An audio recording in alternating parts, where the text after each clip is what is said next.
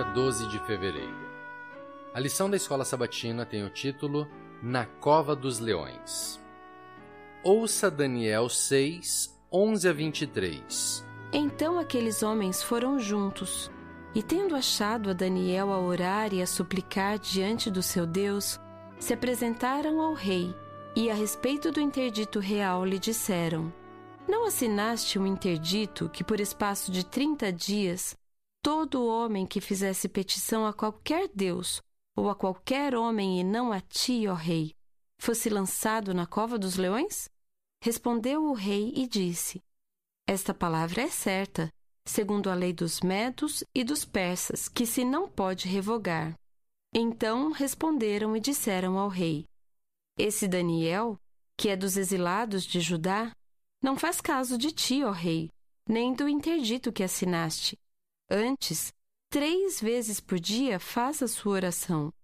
Tendo o rei ouvido estas coisas, ficou muito penalizado e determinou consigo mesmo livrar a Daniel. E até ao pôr do sol se empenhou por salvá-lo. Então, aqueles homens foram juntos ao rei e lhe disseram: Sabe, ó rei, que é lei dos medos e dos persas, que nenhum interdito ou decreto que o rei sancione se pode mudar. Então, o rei ordenou que trouxessem a Daniel e o lançassem na cova dos leões. Disse o rei a Daniel: O teu Deus, a quem tu continuamente serves, que ele te livre. Foi trazida uma pedra e posta sobre a boca da cova. Selou-a o rei com o seu próprio anel e com o dos seus grandes, para que nada se mudasse a respeito de Daniel.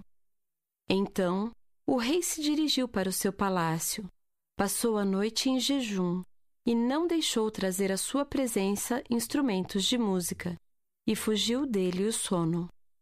Pela manhã, ao romper do dia, levantou-se o rei e foi com pressa à cova dos leões. Chegando-se ele à cova, chamou por Daniel com voz triste. Disse o rei a Daniel: Daniel, servo do Deus vivo, Dar-se-ia o caso que o teu Deus, a quem tu continuamente serves, tenha podido livrar-te dos leões? Então Daniel falou ao rei: Ó oh, rei, vive eternamente. O meu Deus enviou o seu anjo e fechou a boca dos leões, para que não me fizessem dano, porque foi achada em mim inocência diante dele. Também contra ti, ó rei, não cometi delito algum, então o rei se alegrou sobremaneira e mandou tirar a Daniel da cova. Assim foi tirado Daniel da cova, e nenhum dano se achou nele, porque crera no seu Deus. Pergunta número 4. O que o rei disse a Daniel, revelando que o profeta era uma poderosa e fiel testemunha de Deus? Os conspiradores logo avistaram Daniel orando, isto é, fazendo exatamente o que o decreto proibia, e ao trazerem a acusação perante o rei, eles se referiram a Daniel de maneira humilhante. Esse Daniel, que é dos exilados de Judá, aos olhos dele, um dos principais oficiais do império, o favorito do rei, não passava de um cativo. Além disso, eles colocaram Daniel contra o rei, dizendo que o profeta não demonstrava a devida consideração pelo rei, nem pelo decreto que ele tinha assinado.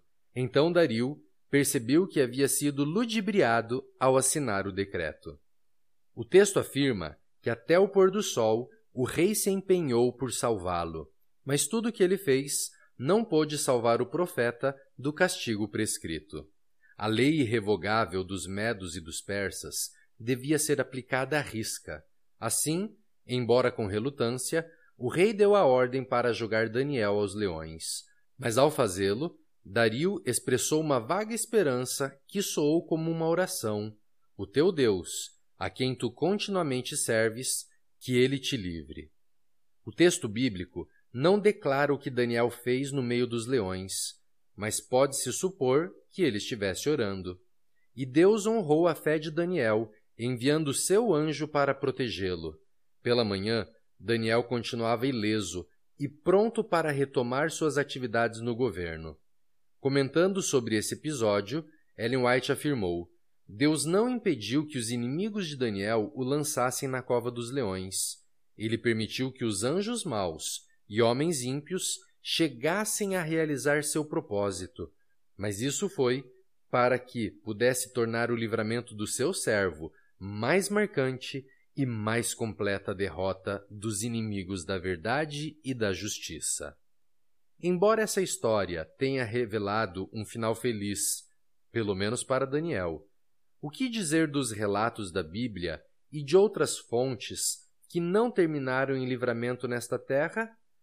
Ouça, por exemplo, Marcos 6, 14 a 29. Como devemos compreendê-los? Chegou isto aos ouvidos do rei Herodes, porque o nome de Jesus já se tornara notório, e alguns diziam: João Batista ressuscitou dentre os mortos, e por isso nele operam forças miraculosas.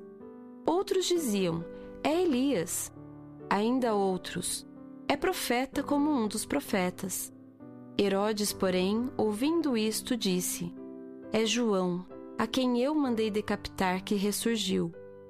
Porque o mesmo Herodes, por causa de Herodias, mulher de seu irmão Filipe, porquanto Herodes se casara com ela, mandara prender a João e atá-lo no cárcere.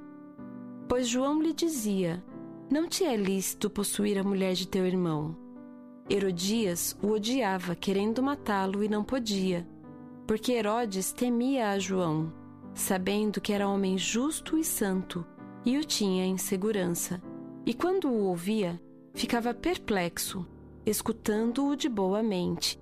E chegando um dia favorável, em que Herodes, no seu aniversário natalício, dera um banquete aos seus dignitários, aos oficiais militares e aos principais da Galileia, entrou a filha de Herodias e, dançando, agradou a Herodes e aos seus convivas. Então disse o rei à jovem: Pede-me o que quiseres e eu te darei. E jurou-lhe: Se pedires, mesmo que seja metade do meu reino, eu te darei. Saindo ela, perguntou à sua mãe: Que pedirei? Esta respondeu: A cabeça de João Batista.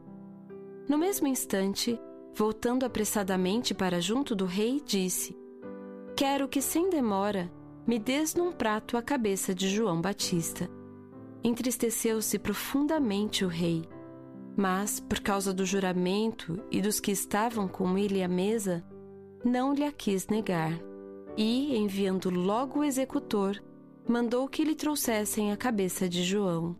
Ele foi e o decapitou no cárcere e, trazendo a cabeça num prato, a entregou à jovem, e esta, por sua vez, à sua mãe. Os discípulos de João, logo que souberam disto, vieram, levaram-lhe o corpo e o depositaram no túmulo.